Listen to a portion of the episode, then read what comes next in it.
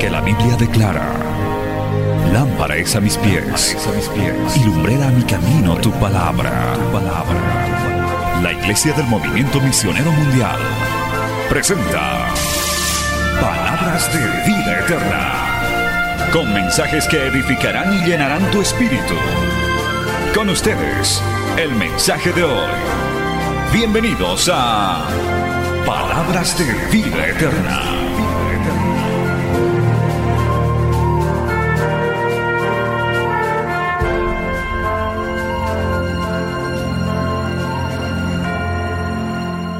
Tome la Biblia en sus manos, vamos a la palabra del Señor en esta noche, en el libro de Primero de Samuel, capítulo 28. Muy atentos a esta enseñanza, queridos hermanos.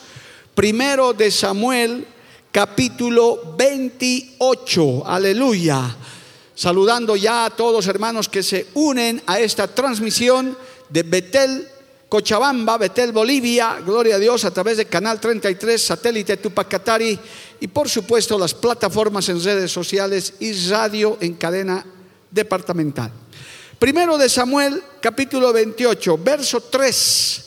Hoy vamos a tener una enseñanza tremenda sobre el ocultismo y la consulta a los muertos, que ahorita está inundando, hermano, nuestras ciudades con propagandas bien patrocinadas por medios de comunicación que a título de fiesta, de cultura, están patrocinando. Pero el pueblo de Dios tiene los ojos abiertos y nosotros tenemos palabra del Señor para defender y enseñar esta situación. Primero de Samuel capítulo 28, verso 3, en el nombre del Padre, del Hijo y del Espíritu Santo. Ya Samuel había muerto y todo Israel lo había lamentado y le habían sepultado en Ramá, su ciudad. Y Saúl había arrojado de la tierra a los encantadores y adivinos. Se juntaron pues los filisteos y vinieron y acamparon en Sunem. Y Saúl junto a todo Israel y acamparon en Gilboa. Y cuando vio Saúl el campamento de los filisteos, tuvo miedo y se turbó su corazón en gran manera. Y consultó Saúl a Jehová, pero Jehová no les respondió ni por sueños, ni por Urim, ni por profetas. Entonces Saúl dijo a sus criados, buscadme una mujer que tenga espíritu de adivinación, para que yo vaya a ella y por medio de ella pregunte. Y sus criados les respondieron, he aquí hay una mujer en Endor que tiene espíritu de adivinación. Y se disfrazó Saúl y se puso otros vestidos y se fue con dos hombres y vinieron a aquella mujer de noche y él le dijo, yo te ruego que me adivines por el espíritu de adivinación y me hagas subir a quien yo te dijere. Y la mujer le dijo, he aquí tú sabes lo que Saúl ha hecho, cómo ha cortado de la tierra a los evocadores y a los adivinos. ¿Por qué pues pones tropiezo a mi vida para hacerme morir? Entonces Saúl le juró por Jehová diciendo, vive Jehová que ningún mal te vendrá por esto.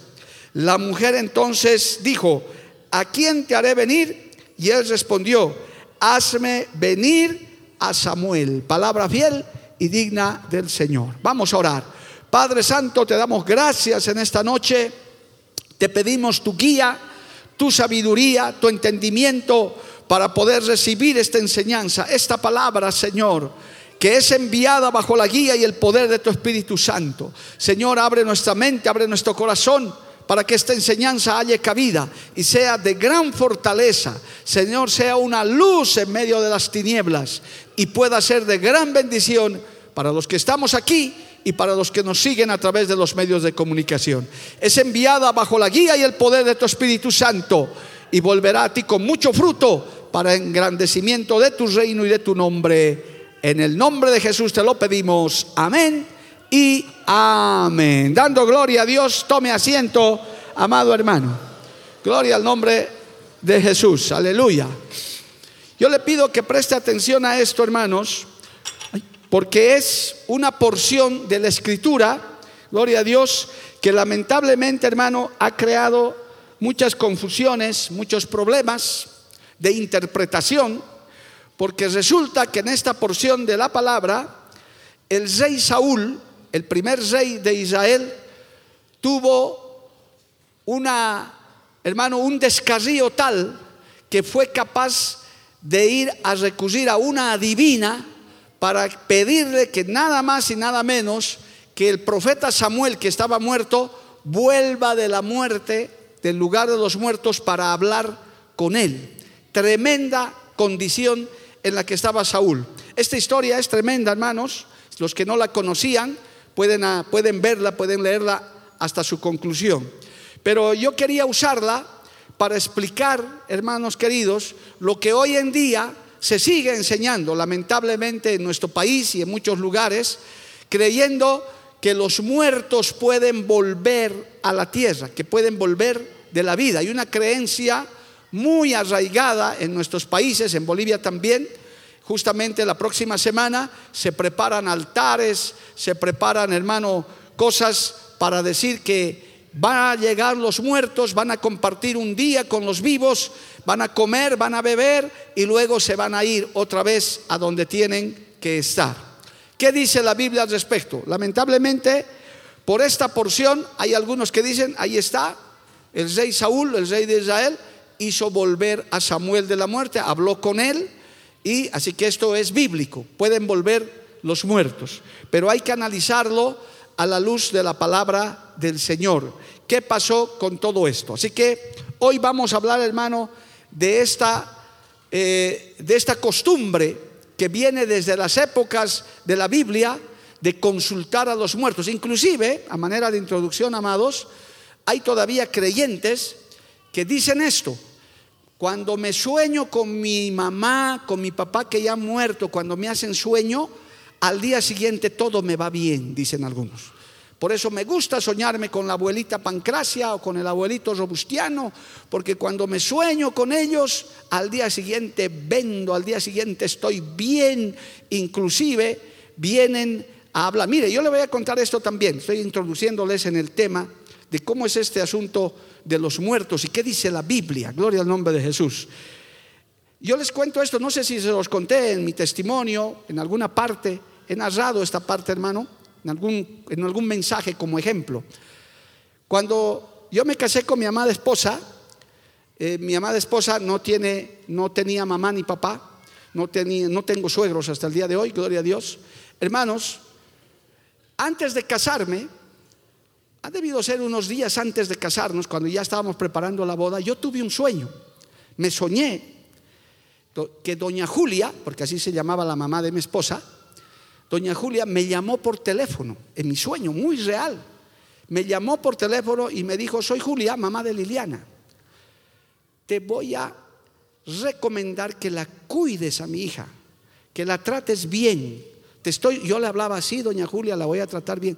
Cuídamela, trátala bien, porque va a ser tu esposa. Y se colgó el teléfono, hermano, y me desperté y le conté a mi esposa, le dije, cuando tu mamá me ha llamado por teléfono, gloria a Dios, en sueños, no la pude ver, obviamente. Entonces uno dice, ¿cómo interpretamos eso? ¿De qué se trata? ¿Qué significa eso? ¿Verdad? ¿Será que los muertos pueden hablar en sueños? ¿Será que la gente puede comunicarse del más allá? Bueno, eso tiene explicación bíblica, amado hermano. Todo está en la palabra del Señor. Le dejo eso porque hay cosas, tal vez usted mismo a veces ve a su papá, a su mamá o al difunto en sueños, le hablan, hay cosas que aparentemente no tienen explicación. Y aprovechándose eso, la religión hace creer a la gente que los muertos pueden volver, que los muertos o los difuntos pueden hacer algo por nosotros.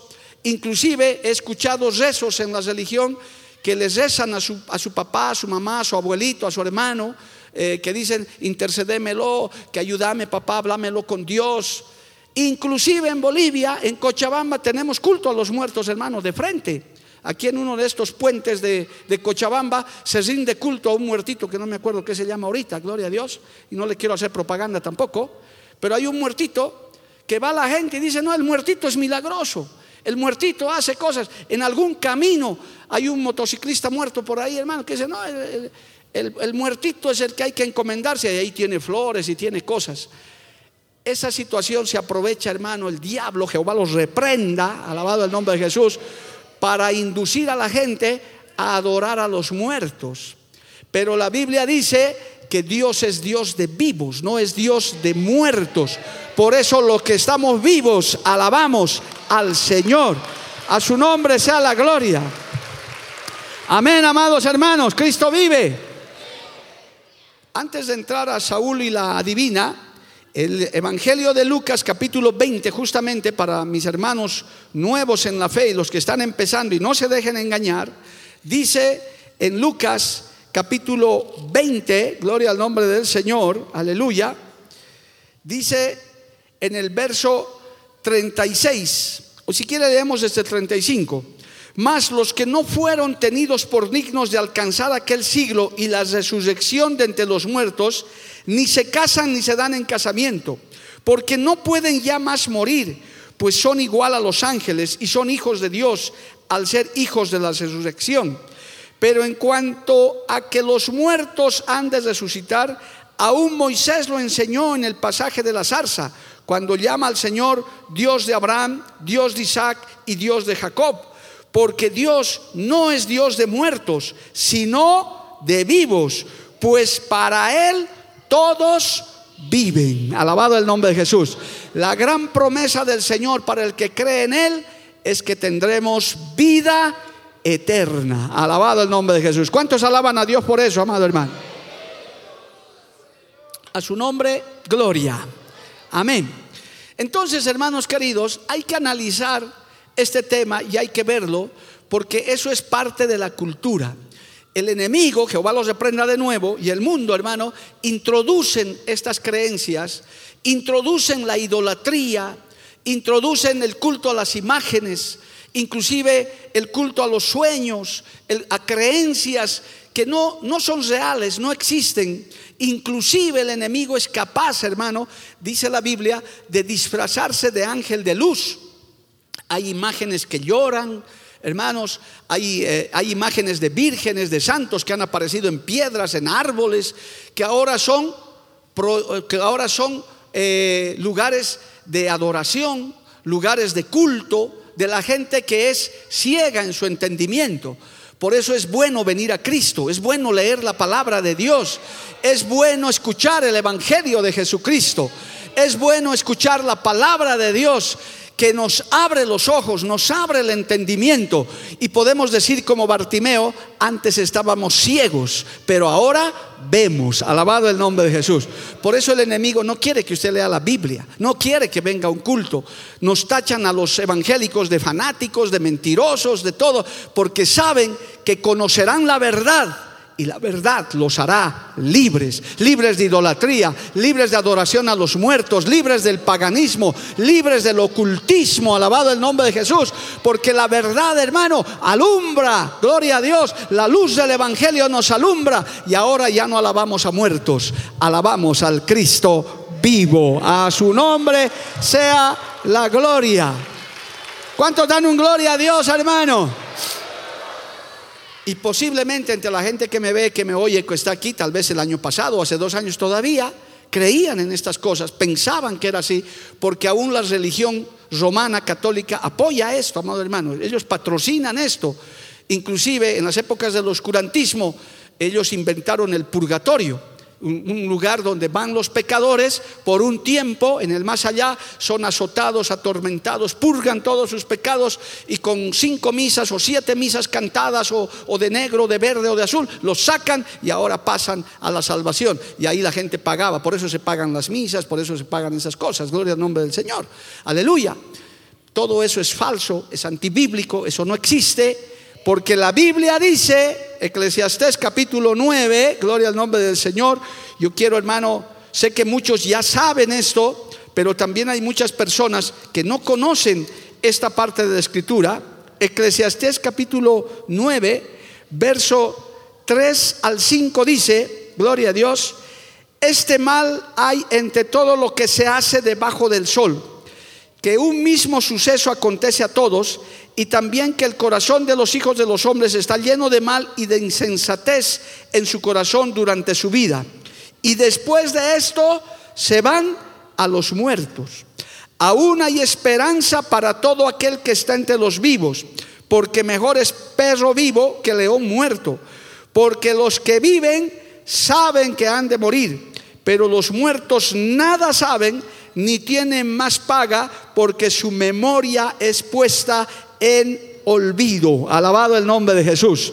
También su amor y su odio y su envidia fenecieron ya y nunca más tendrán parte en todo lo que se hace debajo del sol. En, en Cochabambino, los muertos no pueden volver a la tierra. Así sean los muertos en Cristo que están con el Señor. ¿Quién va a querer volver de la presencia del Señor, hermano? Una vez que usted llegue al cielo, que le digan que vuelva, sería muy triste, gloria a Dios. Decir, llegué y te digan, no, hermanito Mario, mira qué lindo trabajo has hecho, pero no, tienes que volver. No, Señor, por favor, no quiero volver allá. Spurgeon escribe y dice, el castigo más triste para un cristiano sería que lo tengamos en esta tierra para siempre. No, no, no. Eso, no es posible. Cristo dijo, si yo he resucitado, ustedes van a resucitar también. Yo he venido para darles vida y vida en abundancia. Por eso Dios es un Dios de vivos. Los vivos le alaban, los vivos le sirven, los vivos todavía tienen esperanza. ¿Leyó bien eso, hermano? Aún hay esperanza para todo aquel que, entra, que está entre los vivos. Porque mejor es perro vivo que león muerto, ¿verdad? O sea que aunque tengas una vida triste, difícil, hermano, pero estás vivo, todavía tienes esperanza. En la eternidad para los que se van sin Cristo ya no hay esperanza. Ya no hay nada que hacer. Por eso cuando, y esto les enseño hermano, cuando vamos a un velorio, cuando vamos a un momento de dolor de una familia, y sabemos que esa persona quizás no ha tenido a Cristo, nosotros no podemos asegurar, no podemos decir, porque hay, hay gente sin sabiduría, hermano, que va y le dicen, y los dolientes dicen que tal vez no son ni creyentes ni nada, ¿y dónde estará mi papá? ¿Y dónde estará mi hermano? Ah, está ardiendo en el infierno, pues hermano, ¿qué vamos a hacer? No, jamás sea sabio, hermano. Es más, nosotros no sabemos si esa persona quizás en sus últimos minutos ha tenido tiempo de arrepentirse ha tenido tiempo de pedir perdón al Señor, alabado el nombre de Jesús. No lo sabemos. ¿Cómo es la respuesta? Dios sabe dónde está, amigo, hermano, pariente. ¿Dónde está mi pariente? Dios sabe dónde está. Está donde Dios dice que está. Alabado el nombre de Jesús. Ahora cuando muere un creyente fiel, un creyente de testimonio, un hombre, una mujer piadosa de Dios, tampoco es que nos alegramos, ¿verdad? Se murió el hermanito más piadoso de la iglesia, vigilia de júbilo. No, no, tampoco, hermano. De hecho, lo sentimos, lo lamentamos. Y aún así, creemos que está con Dios, pero Dios tiene la última palabra. Él sabe dónde está. Por eso sea sabio, hermano. Tampoco es mandar al infierno a cualquiera, porque no sabemos. Aún de un creyente por ahí era un creyente que vivía doble vida y demás. Entonces la respuesta correcta es, Cristo sabe, Dios sabe dónde está esa persona. Si ha sido un buen hermano, creemos que está con Cristo, que está ya gozándose con el Señor. Y si no está con Cristo, murió en su pecado, Dios sabe dónde está. Porque acuérdese del ladrón que estaba muriendo al lado de Cristo en la cruz del Calvario, estaba ya agonizando igual que Jesús. Y el Señor, cuando Él dijo, acuérdate de mí cuando estés en tu gloria, el Señor le dijo, hoy mismo estarás conmigo en el paraíso. Alabado el nombre de Jesús. Ese ladrón no fundó ni una iglesia, no predicó, no llevó diezmo, no llevó ofrenda, no, no apoyó la kermés de Betel, no hizo nada, amado hermano, gloria a Dios. Y sin embargo el Señor le dijo, hoy mismo estarás conmigo en el paraíso porque esa es la gracia, esa es la misericordia de Dios. Hay gente quizás mala, hay gente que en sus últimos minutos de vida quizás le ha pedido perdón a Dios, se ha arrepentido. Por eso en el cielo, dicen algunos predicadores, va a haber grandes sorpresas. Es posible que estén los que ni siquiera deberían estar y no estén los que deberían estar, porque hermano, Dios es el que juzga y Dios es el que define. Lo cierto es que mientras hay vida, hay esperanza. Porque los que viven saben que han de morir, pero los muertos nada saben ni tienen más paga porque su memoria es puesta en el olvido. También su amor y su odio y su envidia fenecieron ya y nunca más tendrán parte en todo lo que se hace debajo del sol. Palabra del Señor. no es palabra del MMM y del fanático Mario Lima, no, no, no. Esto es palabra de Dios. ¿Cuántos dicen amén, amado hermano? Los muertos no vuelven. Gloria al nombre de Jesús. Y eso usted tiene que saber. Por eso es bueno venir al culto. Por eso es bueno leer la palabra. Para que no estés comprándote harina, haciendo bizcochos, llevándole al muerto al cementerio, hermano, empanadas, ubicus y tantas masas sabrosas para que se lo coma el perro y el gato, hermano. Porque el muerto no va a volver a comer. ¿Se acuerdan lo que siempre les digo a los miembros de la iglesia, verdad? Si quieres invitarme a fricasé, hermano, invítame el domingo. ¿Para qué vas a llevar a mi tumba? Pastor, le gustaba el fricasé. ¿Para qué, pues, hermano? Me gustaba cuando estaba vivo, pero ya de muerto estoy comiendo mejores manjares, porque con Cristo, hermano, no nos va a faltar nada allá en el cielo. Dale un aplauso a Cristo, hermano. A su nombre sea la gloria. Isaías capítulo 8, verso 19 dice, ahorita vamos a volver con, con, eh, con, el rey Saúl, gloria a Dios. Isaías capítulo 8, verso 19 dice la palabra del Señor. Estamos hablando, hermano, de verdades bíblicas, no verdades de una denominación, de una iglesia. Estamos hablando de verdades bíblicas. Isaías 8, 19. Y si os dijeren, preguntad a los encantadores y a los adivinos que susurran hablando, responded, ¿no consultará el pueblo a su Dios? ¿Consultará a los muertos por los vivos? Oiga hermano, ¿qué quiere decir esto? Nosotros no necesitamos pedir ayuda ni consejo de un muerto por muy bueno que haya sido.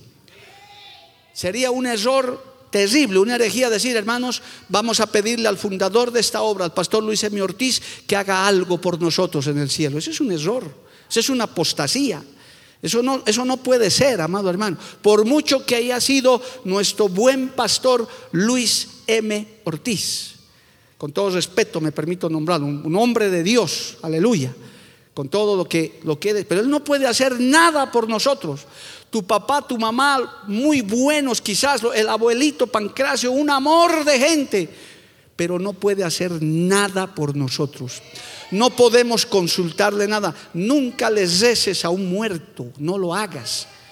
Mamita, ayúdame, papito, abuelito, ayúdame el abuelito nada puede hacer, ni aún la Virgen María, ese gran instrumento de Dios cuyo vientre fue utilizado para traer a nuestro Salvador, nada puede hacer por nosotros.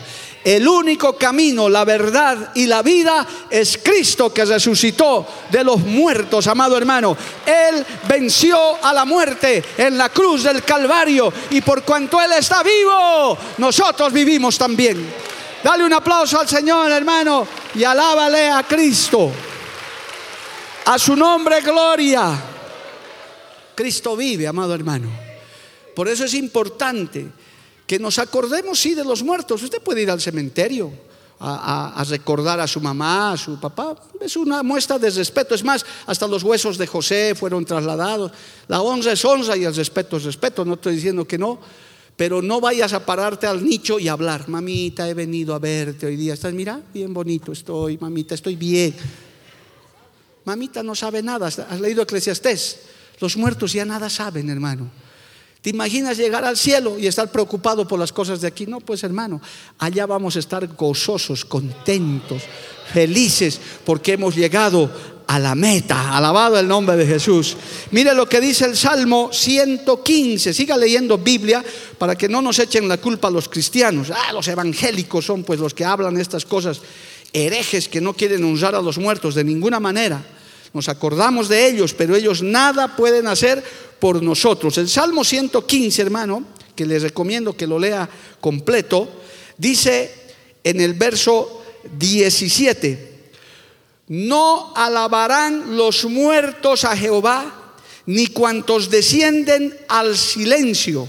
Pero nosotros, o sea, los vivos, bendeciremos a Jehová desde ahora y para siempre. Aleluya. Hermano, mientras estás vivo, sírvele a Dios. Mientras estés vivo, alábale a Dios, hermanita. Mientras estés vivo, haz algo para Dios. Acumula puntos para Dios. Bendice a Jehová porque estás vivo. Un día más estamos vivos. mañana no sabemos, pero hoy le alabamos de todo corazón al Señor. Usted va al cementerio y no encuentra, no escucha ni una alabanza ahí, hermano. Usted camina en medio de los nichos ahí, hermano. Puede caminar y a ver si alaba a alguien. Nadie alaba. Ahí están todos los, huesos secos, hermano, porque eso es lo que se vuelve esta carne que tanto cuidamos. Se lo comen los gusanos y se vuelve huesos secos. Allá no pueden alabar. Aquí estamos los vivos, los que hemos recibido la vida del Señor. Nosotros tenemos un Dios vivo y los vivos le alabamos. El Señor tiene su pueblo. Mientras tienes viva, mientras tienes un aliento de vida, alábale a Jehová. ¿Cuántos le alaban al Señor, amado hermano? A su nombre sea la gloria. Cristo vive. Por eso es importantísimo, hermano, que usted sepa esta palabra. El que está vivo sabe que vamos a morir. Si Cristo no viene, todos vamos a morir, pero es diferente morir en Cristo y morir sin Cristo. Por eso somos bienaventurados, hermano. Todos los días le tenemos que dar gracias a Dios de que hemos conocido al Cristo que da vida. Y no poca, vida en abundancia. Gloria al nombre del Señor. Ahora bien, quiero dejarles esto más ante las muchas preguntas que surgen estos días, porque ¿con qué vamos a combatir el ocultismo, todas esas cosas? Con la palabra de Dios, hermano, con eso hay que combatir. Porque usted tiene que marcarse esto para decir, no, no diga el MMM dice esto, no, usted tiene que decir la Biblia dice esto. Eclesiastés dice esto, Lucas dice esto, Isaías dice esto. Entonces la gente, ¿qué va a discutir? Que se pelee con la Biblia y usted le muestra la palabra de Dios. Salmo 106, verso 28 dice, gloria a Dios. Está hablando, por si acaso, todo este salmo habla de la rebelión de Israel, cómo se rebeló contra su Dios, hermano. Ahí está una serie de cosas que hizo su pueblo Israel. Y en el verso 28 dice, se unieron a sí mismo a Baal peor y comieron los sacrificios de los muertos. Por eso, hermano, inclusive si a usted le traen masitas, comidas dedicadas a los muertos y le dicen, esto es del muerto tal, esto es para el muerto cual, usted sabe que no puede comer eso porque ya se lo han declarado, ya le han dicho. Dice que es una rebeldía, es desconocer a Dios que usted se siente a comer con lo que han sacrificado para los muertos. ¿Cuántos dicen amén, hermano? ¿Por qué no se hacen empanadas hoy día, mañana, anteayer, en agosto? Bizcochuelo, que a mí tanto me gusta, a ver si alguien me invita un bizcochuelo, gloria a Dios, pero no ahorita, a fin de año o al año. Usted puede comer cualquier rato, amado hermano, eso, porque lo demás está sacrificado a los muertos. Por eso aquí saben ustedes lo que estoy hablando, hermano, que en los cementerios se prepara y yo ya les he contado, yo también de niño iba para tener pancito, me iba a rezar. No rezaba nada, pues hermano. Solo iba con mi taleguito vacío, les miraba, ven hijito, vas a rezar. Ya, ya, ya está, ya he rezado. Listo, ya, dos panes, listo, a la bolsita, vamos, otro. Y volvíamos con un taleguito de pan, gloria a Dios. Y divertido, chistoso, porque así se vuelve porque la gente no sabe lo que hace, no conoce Biblia, no desconoce que los muertos nada saben, que ya no pueden volver. Está escrito que está que el hombre viva una sola vez y después el juicio, dice el libro de Hebreos, alabado el nombre de Jesús. No hay más paga. Es aquí en vida que uno escoge o la vida eterna o la perdición eterna. Es mientras vivas que tú puedes alabarle a Dios, servirle a Dios, hacer algo para Dios. Es en vida que tú tienes que acercarte a Cristo. De muerto así hagamos vigilias, rezos, misas, lo que sea. El muerto ya está muerto, no puede volver y no hay más memoria de él sobre la tierra. Alabado el nombre de Jesús. Por eso, por mucho, hermano, yo siempre aconsejo hasta en mis seminarios si quieres invitarle algo a tu amigo, a tu hermano, a tu papá, hazlo cuando está vivo. ¿Para qué lo vas a hacer de muerto? Inclusive, hermano, hasta el mejor terno le ponen al muerto. Ay, no era mi papá, cómprenle un terno de 400 dólares. Y en vida ni un par de calcetines le han dado, hermano. En vida puedes darle un terno, un traje, una camisa, algo. A tu mamita, a tu papá, a tu hermanito. Tratarlo bien. Hermano querido, yo reconozco que que he sido duro con algunos hermanos, malos hijos, malas esposas, malos esposos. Alguna vez que me ha tocado gente que les ha hecho la vida imposible a su esposo, a su papá, a su hermano, llorando en el entierro. Yo me acercaba en la orejita digo, consuelo hermano, pero ya tus lágrimas no sirven de nada. Tanto le has hecho sufrir a tu pobre padre y ahora llorando, si es que no me daba cuenta. Sí, estás llorando porque la herencia no te va a llegar. Por eso estás llorando. Es que a veces, hermano, a uno le da como que algo, no sé, dices, tantas maldades has hecho a tu papá, a tu mamá, a tu pariente, a tu tío, y ahora te piensas llorar todavía. ¿Con qué cara? Es en vida que tú tienes que alegrar a tu papá, a tu mamá, a tu abuelito, darle un abrazo a tu hermano, a tu esposa, a tu esposo, porque está vivo, porque todavía hay esperanza. Puedes alegrarle el corazón, puedes alegrarle la vida, puedes darle un abrazo. A su nombre sea la gloria. ¿Cuántos todavía alaban a Dios, hermano? No se deje contaminar con eso que después de muerto ponen cuadros y que agasajos, que era el cumpleaños de mi mamá y preparan un banquete. La mamá ya se ha muerto hace 10 años. ¿Y por qué no le has hecho el banquete cuando estaba vivo? Cuando estaba viva la mamá. No le has dado un abrazo.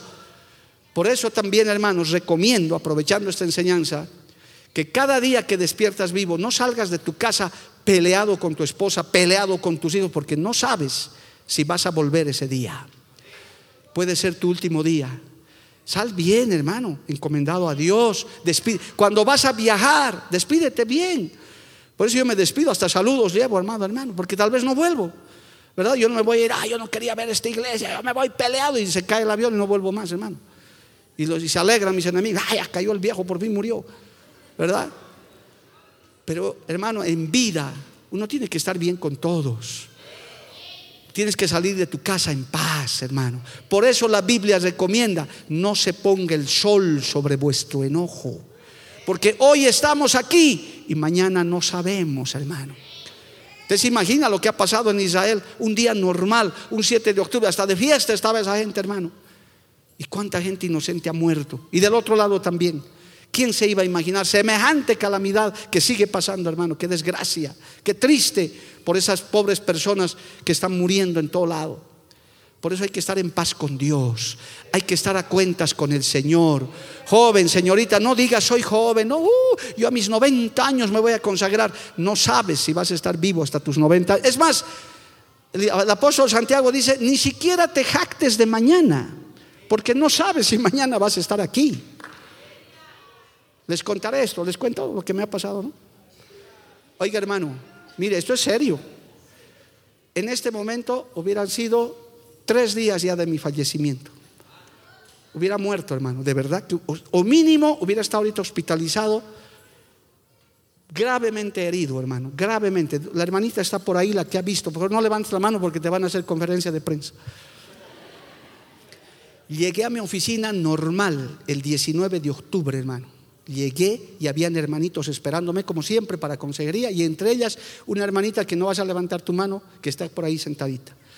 Y estaba esperándome, atendía a un hermano de una avanzada, reprendimos al diablo, hermano, porque él estaba con ataques, vino pastor, ore por mí, que todo está bien. Sí, ese diablo, y lo reprendimos. Se fue el hermano, entra la hermana.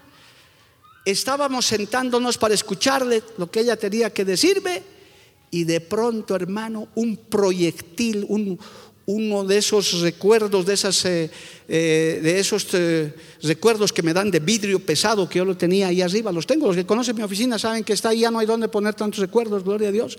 Yo los pongo ahí arriba. Cayó directo a mi cabeza, hermano. Es pesado, eso debe pesar por lo menos más de un kilo. Puntiagudo en forma de gota. Mi escritorio está ahí casi perforado, hermano. Cayó así, y yo me respondí, ¡pum! Cayó, hermano. Si eso me caía era a la cabeza porque me pasó en mi delante, hermano. ¿Y sabe qué lo desvió? Otro de mis recuerdos. Una lámpara de estas que tengo más chiquita, de los siete espíritus, hermano. Esta, la lámpara de Israel. La hermana está por ahí, ha visto cómo esto lo desvió, hermano. Porque si eso se me clavaba en la cabeza, yo estaba muerto, hermano. O hospitalizado, gravemente herido y solamente me hizo un corte en el dedo porque sacudí el vidrio molido ahí. Increíblemente, ahorita ustedes estaban ya recordando tres días de mi sensible fallecimiento de la manera más rara que podía haber. Nadie me atacó, nadie hizo nada. Simplemente, hermano, creo yo, creo yo que el enemigo quería matarme. Pero el cristiano no se muere cuando el diablo quiere, se muere cuando Dios quiere y Dios lo permite. ¿Cuánto le alaban al Señor, amado hermano? A su nombre sea la gloria. Y ahorita mi esposa ya estaba viuda aquí, hermano. Imagínense. Qué tristeza, ¿verdad? Por eso nadie sabe. Yo no estaba en un lugar peligroso, no estaba nada, estaba sentado, estaba sentándome en mi oficina, hermano, para atender un día normal de trabajo. Por eso siempre es importante estar a cuentas con Dios, estar estar, hermano, cubierto por el escudo que es Jehová, nuestro Dios todopoderoso. A su nombre sea la gloria. A su nombre sea la gloria, hermano. Por esto y más, hermano, el pueblo de Israel y el Señor prohibía totalmente estas cosas. Vamos ahora sí a la historia, de Deuteronomio capítulo 18, vaya allá hermano, esto estaba totalmente prohibido, el culto a los muertos, la adivinación, todas esas cosas hermano estaban prohibidas. Deuteronomio capítulo 18, verso 10, gloria a Dios, dice así, leamos desde el verso 9 si quiere. Cuando entres a la tierra que Jehová tu Dios te da, no aprenderás a hacer según las abominaciones de aquellas naciones. No sea hallado en ti quien haga pasar a su hijo o a su hija por el fuego, ni quien practique adivinación, ni agorero, ni sortílego, sortílego, ni hechicero, ni encantador, ni adivino, ni mago, ni quien consulte a los muertos, porque es abominación para con Jehová cualquiera que hace estas cosas, y por esta abominación es Jehová tu Dios echa estas naciones delante de ti. Perfecto serás delante de Jehová tu Dios, porque estas naciones que vas a heredar a agoreros y adivinos oyen, mas a ti no te he permitido esto, Jehová tu Dios. ¿Cuántos dicen amén, amado hermano? Nosotros no podemos hacer eso, hermano. No podemos estar consultando horóscopos, yendo a consultar a divinos. Ni aún, óigame bien, iglesia, ni aún en tu desesperación de sanidad vayas donde uno de esos sanadores, donde esos hermanos eh, brujos que te dicen, no, que te voy a hacer estas cosas, que, que te han embrujado. No, hermano, agárrate de Jehová, cree en Jesucristo. La sangre de Cristo tiene poder. La sangre de Jesús sana, liberta, rompe cadenas. El nombre de Cristo tiene poder. No necesitamos de adivinos ni de agoreros. Y menos consultar muertos, amado hermano. Los muertos están donde tienen que estar, donde Dios sabe que están. Los podemos recordar a nuestros parientes fallecidos, claro que sí. Podemos quizás recordarlos con nostalgia, por supuesto que sí pero a ellos no les podemos consultar. Ellos no pueden, ellos no pueden hacer nada por nosotros ni pueden volver del más allá, amado hermano. Ellos están, no te pueden oír, no pueden hacer nada por ti. Así le pongas 20 quintales de harina, no va a volver, porque no puede volver. Ya los muertos se quedan donde tienen que estar. Alabado el nombre de Jesús. ¿Cuántos dicen amén, amado hermano? Entonces, volviendo a la historia de Samuel, usted dirá, pero pastor, Saúl ha ido y le ha dicho a la divina, a la, pitonisa esta, que vuelva Samuel. Y resulta que Samuel vuelve. Ahora sí, lea la historia. Estamos por si acaso en primero de Samuel capítulo 28. Gloria a Dios. Le dice en el verso 11, la mujer entonces dijo, ¿a quién te haré venir? Y él respondió, hazme venir a Samuel. Y viendo la mujer a Samuel, clamó en alta voz y habló aquella mujer a Saúl, diciendo, ¿por qué me has engañado? Pues tú eres Saúl. Mire, la bruja le descubre. Y el rey le dijo, no temas, ¿qué has visto? Y la mujer respondió a Saúl, he visto dioses que suben de la tierra. Él le dijo, ¿cuál es su forma? Y ella respondió, un hombre anciano viene, cubierto de un manto Saúl entonces entendió que era Samuel y humillando el rostro a tierra hizo gran reverencia. Y Samuel dijo a Saúl, ¿por qué me has inquietado haciéndome venir? Y Saúl respondió, estoy muy angustiado, pues los filisteos pelean contra mí y Dios se ha apartado de mí y no me responde más ni por medio de profetas ni por sueños. Por esto te he llamado para que me declares lo que tengo que hacer. Entonces Samuel dijo, ¿y para qué me preguntas a mí si Jehová se ha apartado de ti y es tu enemigo? Jehová te ha hecho como dijo por medio de mí, pues Jehová ha quitado el reino de tu mano y lo ha dado a tu compañero David. Como tú no obedeciste a la voz de Jehová, ni cumpliste el ardor de su ira contra Amalek, por eso Jehová te ha hecho esto hoy. Y Jehová entregará a Israel también contigo en mano de los filisteos. Y escucha esto. Y mañana estaréis conmigo, tú y tus hijos, y Jehová entregará también al ejército de Israel en mano de los filisteos. ¿Qué hizo Saúl? Cayó en tierra cuán grande era y tuvo gran temor por las palabras de Samuel y estaba sin fuerzas porque en todo aquel día y aquella noche no había comido pan. ¡Oh, pastor, entonces volvió Samuel. No, Señor. Ese no era Samuel. Ese no era el espíritu de Samuel, porque ¿qué hemos leído, qué hemos estudiado? Los muertos no vuelven y no saben nada. Así sea Samuel. Samuel no podía volver. Pero entendemos que Saúl, hermano, a esta altura, al capítulo 28 de primero Samuel, ya era un hombre caído, ya tenía espíritus de demonios que lo atormentaban, ya estaba desechado, estaba, hermano, perdido, estaba endemoniado, ya estaba desechado porque él nunca se arrepintió, jamás se arrepintió, hermano, de todo lo que había hecho. Por tanto, este fue el trágico final de Saúl que estando prohibido ir a consultar a divinos, inclusive Saúl mismo hizo desaparecer a todos los adivinos, él mismo fue a consultar a divinos. ¿Eso hace un cristiano? ¿Eso hace un hijo de Dios? Jamás, hermano.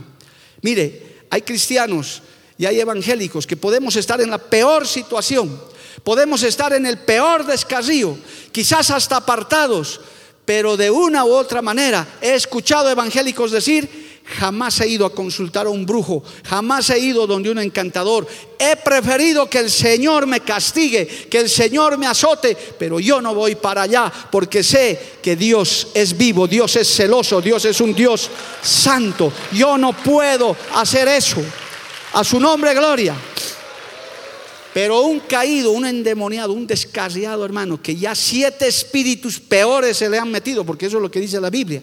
Cuando uno se aparta de Dios, hermano, a esa casa barrida y limpia se le entran siete peores. Esos son capaces de ir a consultar a divinos como Saúl. Saúl ya estaba caído y el diablo se aprovechó de él. Esa era la bruja haciendo volver un demonio. Hermano, cuando escuches que un muerto habla, cuando una imagen llora, ese no es la imagen, ese no es el muerto. Esos son demonios que se disfrazan para terminar de confundir, para terminar de engañarte, porque los muertos no pueden hablar, no pueden hacer nada. En este caso era un demonio hablando con un endemoniado, hermano. Ahí eran puros demonios. La bruja, Saúl que ya estaba perdido, más este demonio que viene a hablarle diciéndole que es Samuel y encima le dice, hoy, hoy mismo estarás conmigo. ¿Dónde va a estar con él? Pues en el infierno, porque Saúl hermano terminó suicidándose. Él se mató. Si usted lee la Biblia, amado hermano, gloria a Dios, en los últimos capítulos, en el capítulo 31, Samuel se mata, perdón, eh, Saúl se mata él se suicida, si usted lee el capítulo 31, arreció la batalla contra Saúl y le alcanzaron los flecheros y tuvo gran temor de ellos. Entonces dijo Saúl a su escudero, saca tu espada y traspásame con ella para que no vengan estos incircuncisos y me traspasen y me escarnezcan. Mas su escudero no quería porque tenía gran temor. Entonces tomó Saúl su propia espada y se echó sobre ella.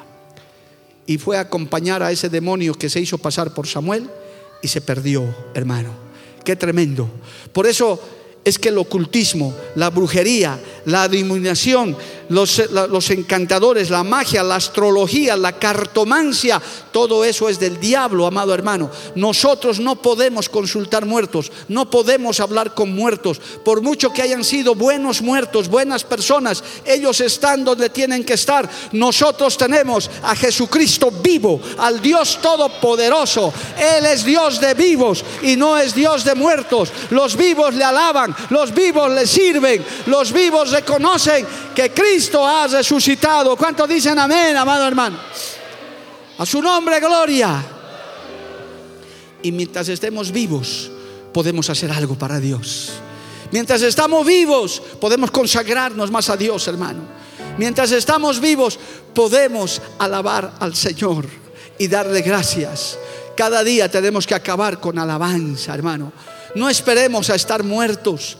No esperemos al último día, hermano. No te creas esos cuentos de que de muertos se puede hacer algo contigo. Por eso nosotros no celebramos nada. Que misa de nueve días, que de catorce días, que de treinta días. No, hermano. A mí me han pedido, hermanos débiles en la fe, pastor, quisiéramos hacer un culto de nueve días de mi hermano. No, dije, hermano, ya no hay culto de nueve días, ni de veinte, ni de nada. Tu pariente, tu, tu familiar está donde tiene que estar. Tú estás vivo, tú estás viva, alábale al Señor. Conságrate a Cristo. Mientras estás vivo, como dice Eclesiastés, hay esperanza, amado hermano. Mientras estamos en esta tierra, podemos aún podemos arrepentirnos si hemos fallado, si hemos pecado. Por eso, hermano, permítame esto más. Cuando usted ve a una persona que está agonizando, que ya está en lo último, no pierda tiempo llamando a un pastor, a un líder. Hágalo usted, hágale recibir a Cristo ese momento. Hermano, no pierda el tiempo, porque hay hermanos que me han llamado. Pastor, venga, mi abuelito está allá en lo último, venga a hacerles recibir a Cristo, hermano. Yo estoy a veces en el exterior, o los pastores ocupados. Usted tiene autoridad para hacerles recibir a Cristo. Se le agarra y le dice, abuelito, tío, mamá, lo que sea, recibe a Cristo, repite esta oración y aceptan a Cristo, hermano, y esas personas se van al cielo. Porque el que acepta a Jesús como su Señor y Salvador, a todos los que les, a todos los que les reciben, a todos los que proclaman su nombre, a los que le aceptan como Señor y Salvador, así sea en el último minuto de su vida, el Señor los recibe. Esa es la gracia de Dios, amado hermano. Esos son los postreros que llegan a ser primeros. Por eso yo personalmente quiero conocerlo a ese ladrón, bueno, ex ladrón, ahora un santo hombre de Dios que estaba al lado del Señor. ¿Qué hizo él, hermano? Nada. Simplemente reconoció al Salvador que estaba muriendo con él y le dijo, acuérdate de mí. Reconoció su pecado, reconoció su condición, dijo, nosotros somos malos, nos merecemos estar aquí, pero este hombre no merece estar aquí. Acuérdate de mí cuando estés en tu gloria. Y el Señor vio su corazón y le dijo, hoy mismo estarás conmigo en el paraíso. Por eso aún en el último minuto de vida, hermano, en los últimos minutos usted puede hacerlo aceptar a Cristo, a ese su pariente, a ese su amigo, que quizás nunca vino a la iglesia, que quizás era un apóstata, un miserable, que nunca quiso hacer nada por Dios, pero aún el Señor tiene misericordia de esa gente. Y de nosotros que estamos en la batalla, hermano, todos los días perseverando en este camino, alabado el nombre de Jesús. Entienda esa verdad con cariño, con respeto, dígales a sus parientes inconversos yo no participo de estas cosas. Menos haga participar a sus hijitos de Halloween que, escobitas, que dulces en el barrio. Nada. Póngase radical, hermano. El Halloween no es un juego, no es un chiste, no es cultura. Esos son demonios sueltos por ahí, queriéndonos engañar. Nosotros tenemos la luz de la palabra, nosotros tenemos la luz de la escritura. Nosotros tenemos que ser firmes en eso, amado hermano. Nosotros alabamos a un Dios santo, a un Dios vivo, a un Dios verdadero. ¿Cuánto dan gloria a Dios? Usted no puede ser débil en eso, amado hermano ni por juego. Nada raro que en los colegios, en las escuelas les quieren hacer rito a los muertos porque eso es una cultura. No, no, no, que vamos a aprender a hacer. No, de ninguna manera. Mis hijos no participan en eso porque yo conozco la palabra de Dios, porque eso es abominación para con el Señor. Eso es pasar, es como pasar a nuestros hijos por fuego, por el fuego de la idolatría, por el fuego del paganismo, por el fuego del ocultismo, amado hermano.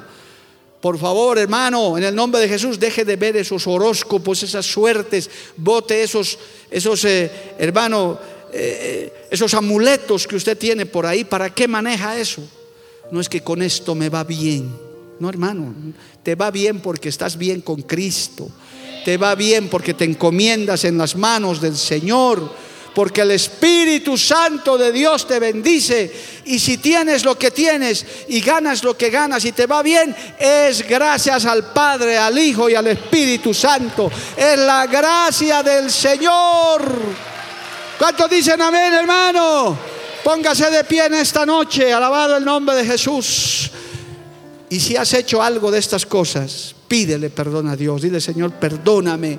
No sabía, no entendía. Pensé que mi abuelita podía hacer algo por mí, que mi tío, que mi papá. Pues hermano, hoy sabes por la palabra que solo Cristo puede hacer algo por nosotros. Oh Padre bueno. Tu palabra dice, Señor, que tú eres un Dios de vivos y no eres un Dios de muertos. Tú eres un Dios, Señor, misericordioso y bueno. Ayúdanos en estos tiempos de tanta oscuridad, de tanta confusión, que tu palabra alumbre, Señor, a tu pueblo, a tus hijos, a nuestros familiares, a nuestros amigos. Señor, que pueda alumbrarles la palabra para reconocer que solamente hay un solo Dios un solo mediador entre Dios y los hombres, Jesucristo hombre, oh aleluya. A ti sea la gloria, la honra, Señor. Líbranos de estar adorando muertos. Líbranos, Padre, de todo espíritu malo. Señor, nos encomendamos en tus manos en estos días. Oh, el enemigo quiere nuestra caída.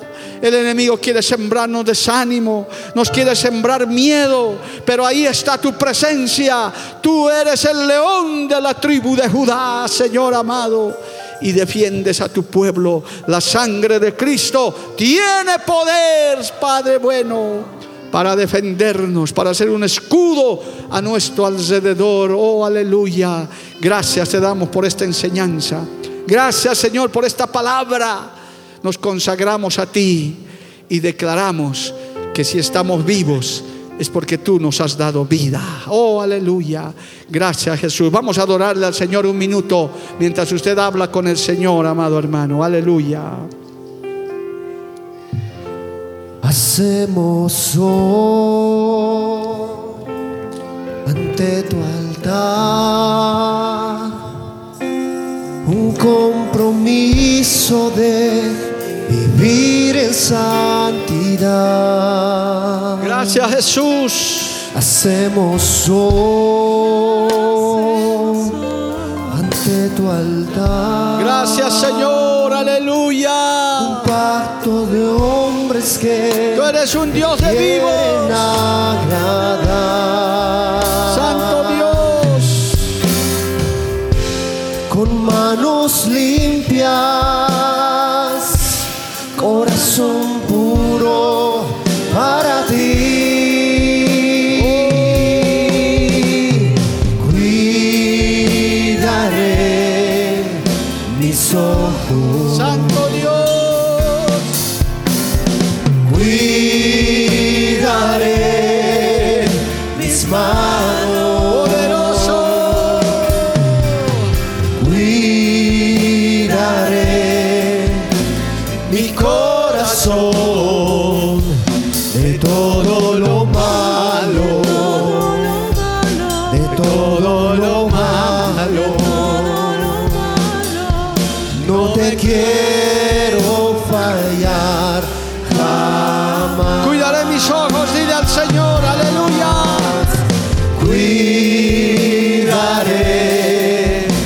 mis ojos. Sí, Señor.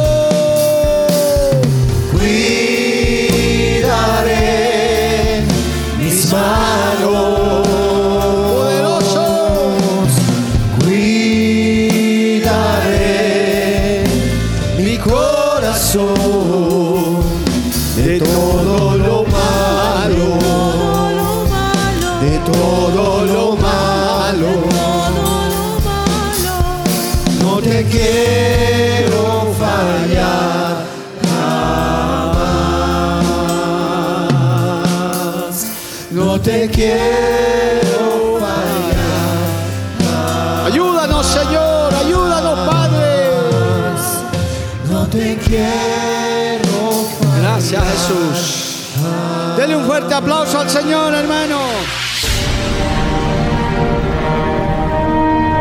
Porque la Biblia declara, lámpara es a mis pies, y lumbrera a mi camino tu palabra. Tu palabra. La Iglesia del Movimiento Misionero Mundial tuvo el grato placer de presentar Palabras de Vida Eterna. Si el mensaje de hoy ha edificado tu vida y llenado tu ser.